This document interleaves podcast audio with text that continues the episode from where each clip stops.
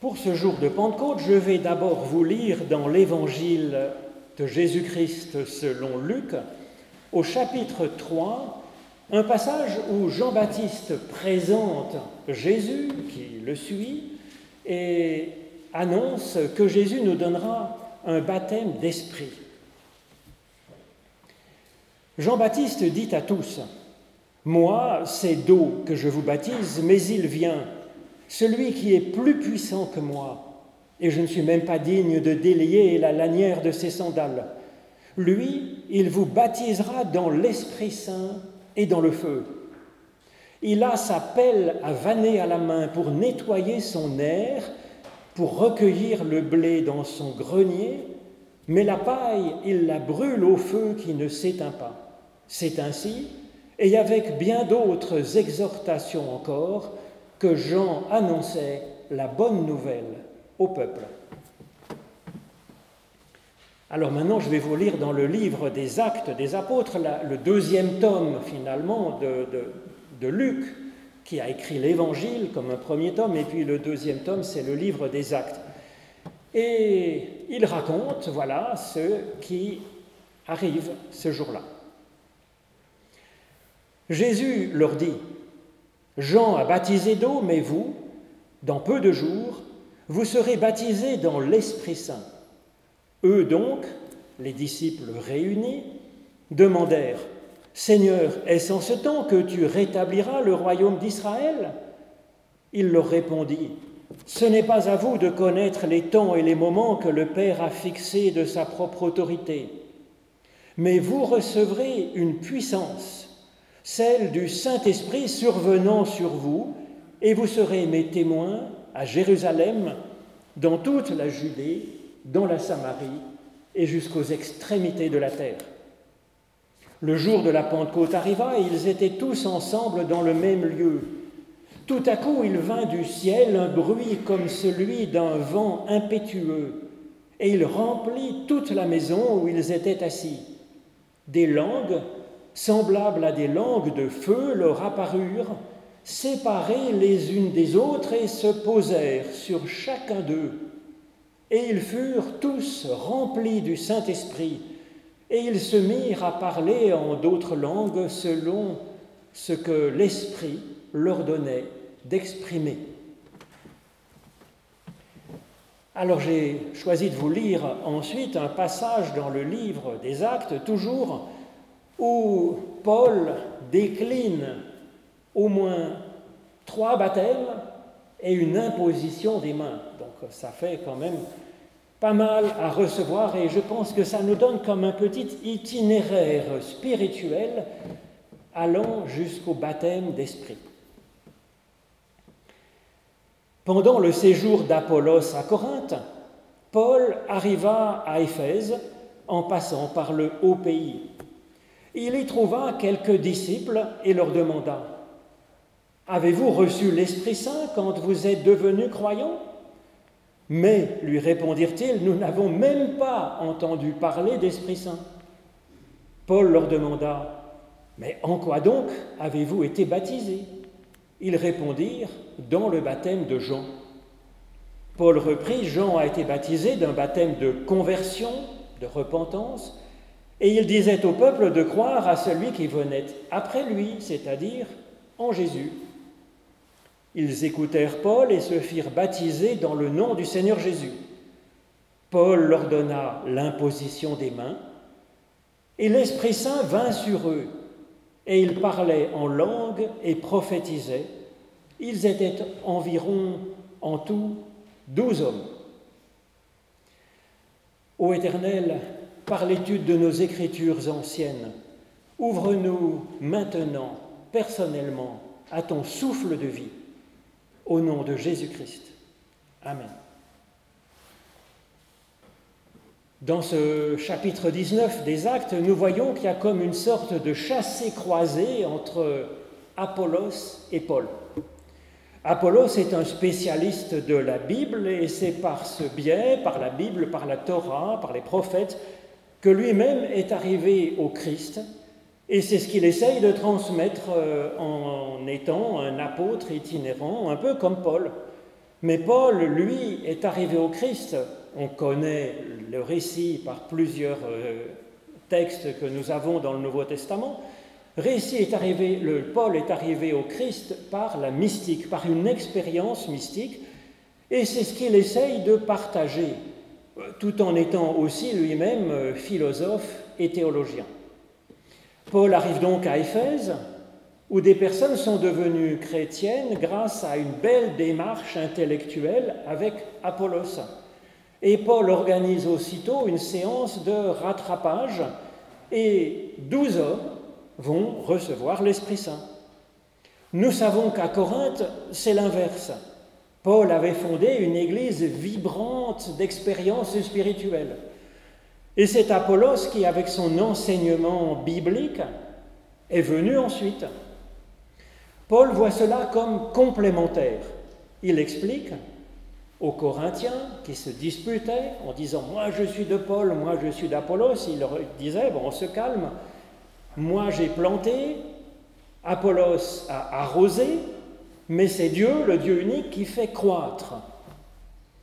À Éphèse, c'est plutôt Apollos qui a planté et puis c'est Paul qui a arrosé, mais c'est encore Dieu qui fait croître. Comme nous le voyons dans l'itinéraire de ces hommes, itinéraire qui va être jalonné par pas moins de trois baptêmes et une imposition des mains. Alors, qu'est-ce que ces gestes Plante et arrose puisque en fait l'essentiel c'est que Dieu fait croître. Par définition, l'évangile nous est apporté par la prédication, puisque évangile signifie bonne nouvelle, cette bonne nouvelle elle est proclamée par la parole de ceux qui témoignent de ce que la foi en Christ a mis dans leur vie. Alors c'est vrai que l'écoute est pour l'humain quelque chose d'extrêmement puissant. Il est possible que quelque chose vienne ensemencer notre être en passant par nos oreilles. Seulement nos oreilles et puis notre cerveau qui est derrière, normalement, eh bien, euh, sont parfois sourds à des choses qui sont pourtant essentielles pour nous.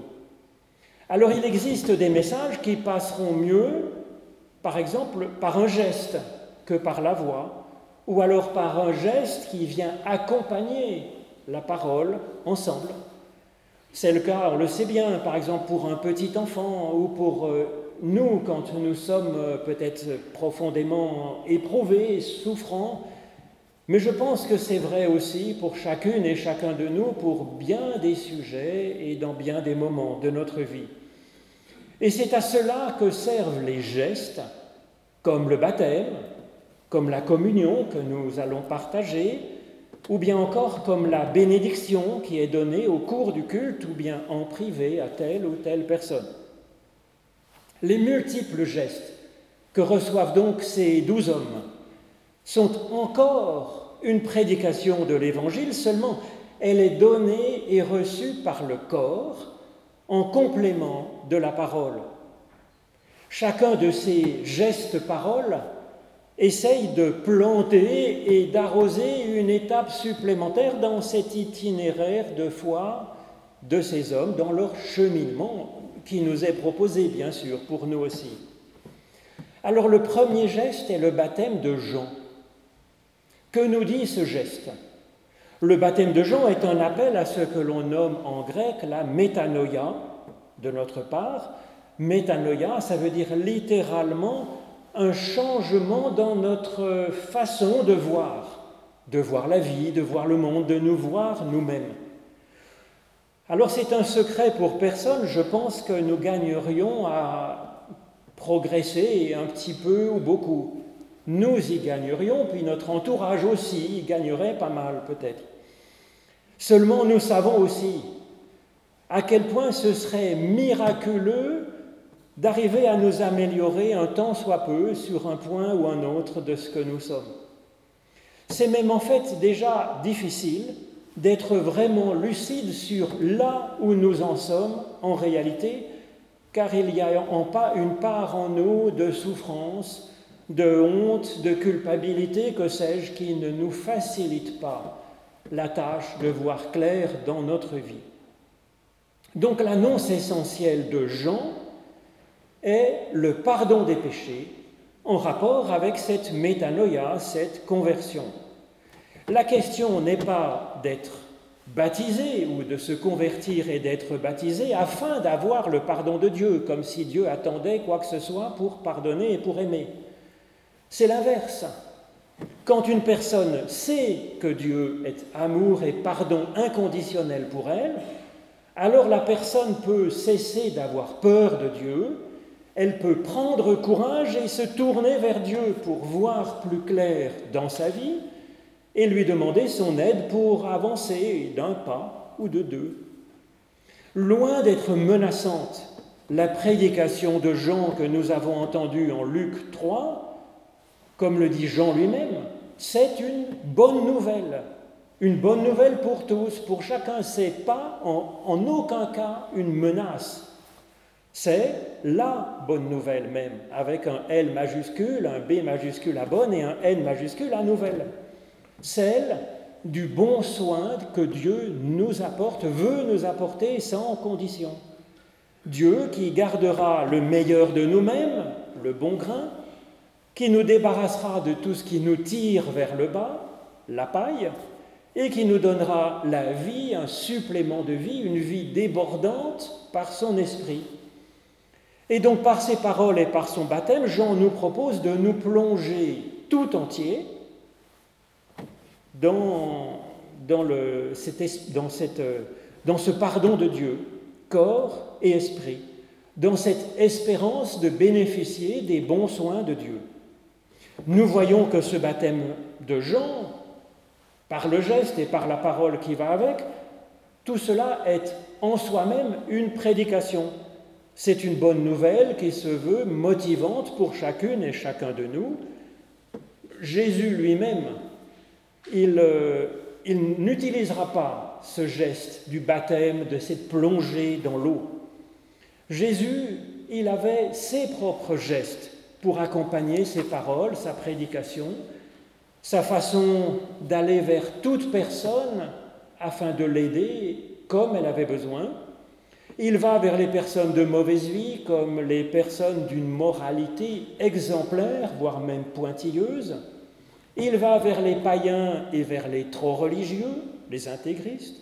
Il guérit les corps, les âmes, la foi. Il guérit les vies blessées et brisées, tourmentées.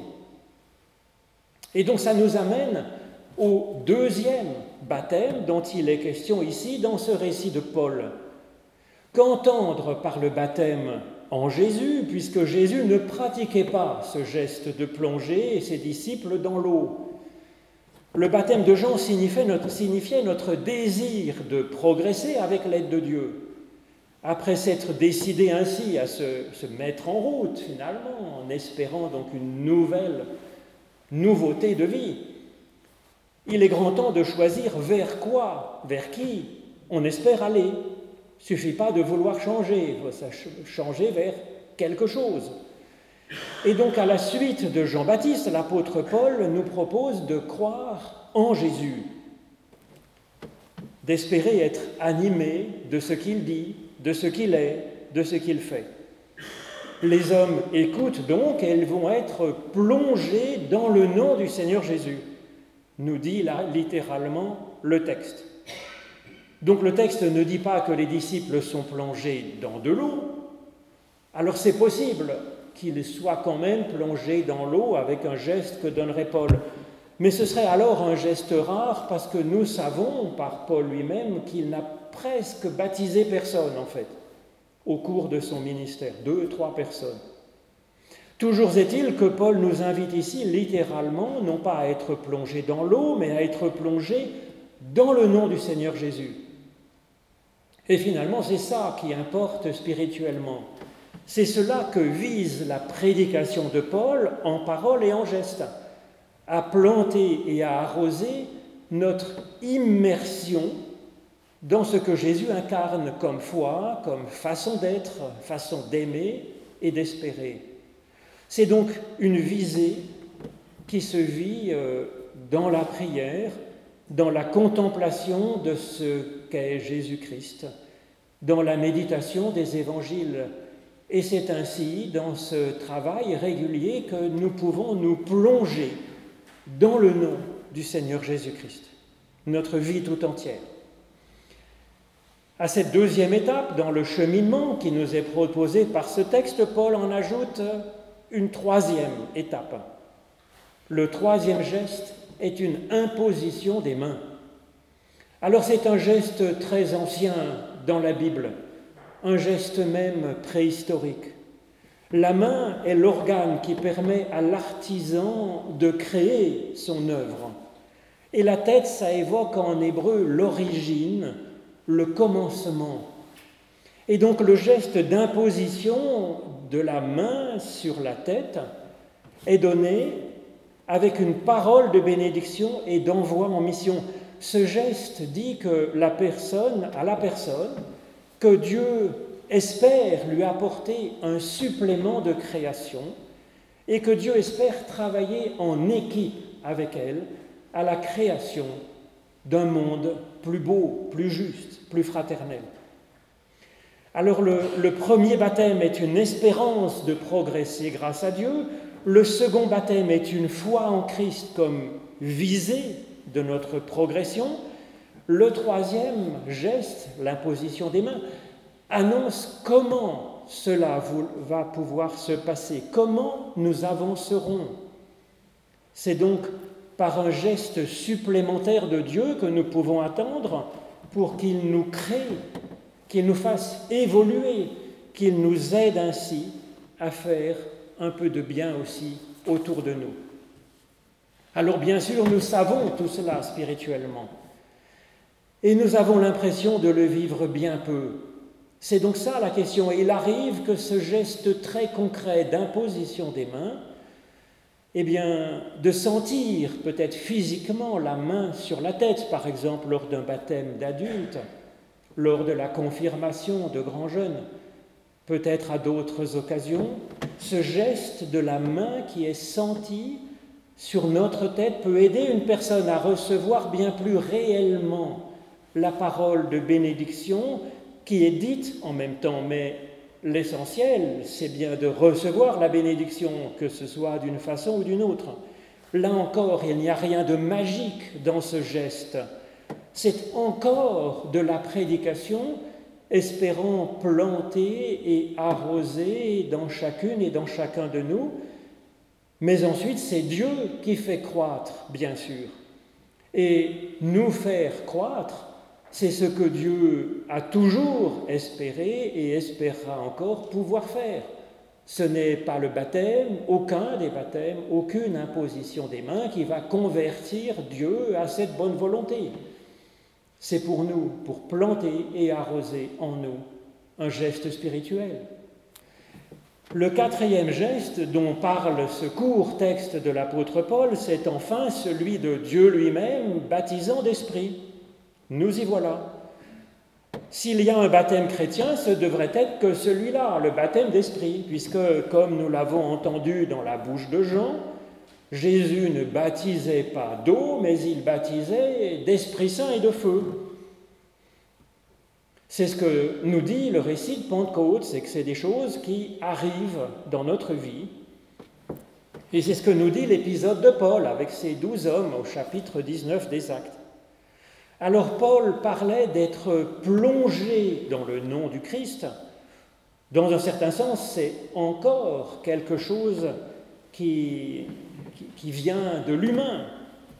À l'étape suivante, il est question d'être plongé dans l'Esprit Saint, c'est-à-dire être plongé dans la puissance de création de Dieu lui-même, puisque c'est cela qu'il s'agissait, c'est ça dont il s'agit quand on parle d'Esprit Saint, c'est la dynamique de création de Dieu. Alors être plongé dans l'Esprit Saint, ce n'est pas forcément quelque chose de spectaculaire. Ce n'est pas nécessairement une expérience mystique bouleversante.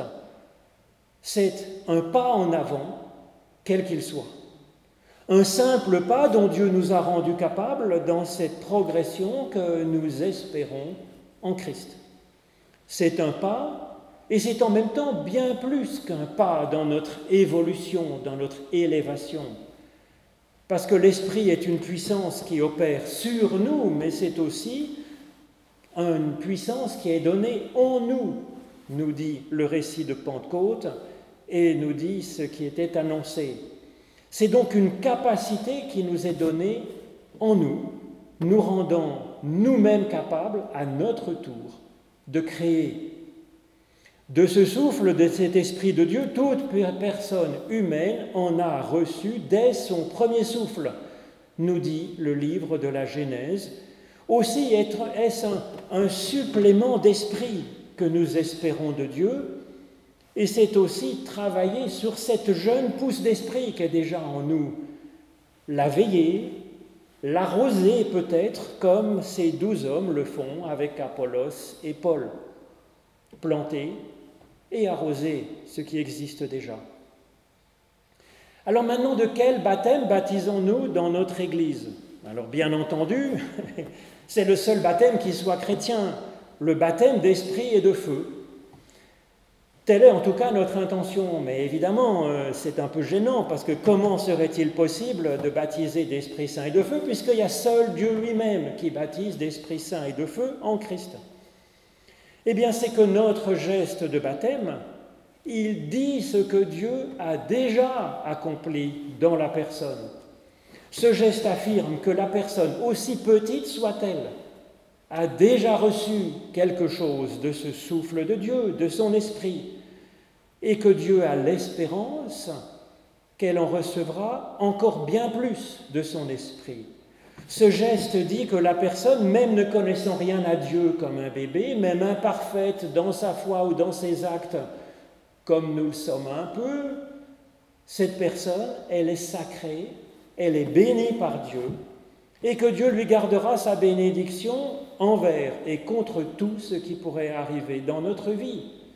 Et donc ce geste de baptême, il récapitule ainsi les trois baptêmes, au nom du Père, au nom du Fils et au nom de l'Esprit. Ce baptême est donné sous forme d'une parole et il est accompagné d'un geste d'imposition des mains sur la tête avec trois gouttes d'eau en signe de bénédiction. Ce geste n'est qu'une façon d'arroser l'esprit qui était déjà dans la personne, et puis d'annoncer que Dieu promet de planter encore un peu plus d'esprit en nous. Alors l'essentiel, c'est que l'Esprit de Dieu souffle sur nous et en nous, et c'est déjà le cas, bien plus le cas que ce que nous imaginons. Reste à en vivre. Et c'est la meilleure partie du cheminement, la partie la plus joyeuse, sans pression aucune, avec quelque chose de cet enthousiasme communicatif qu'avait Jésus, et puis avec ce Dieu qui nous accompagne. Amen.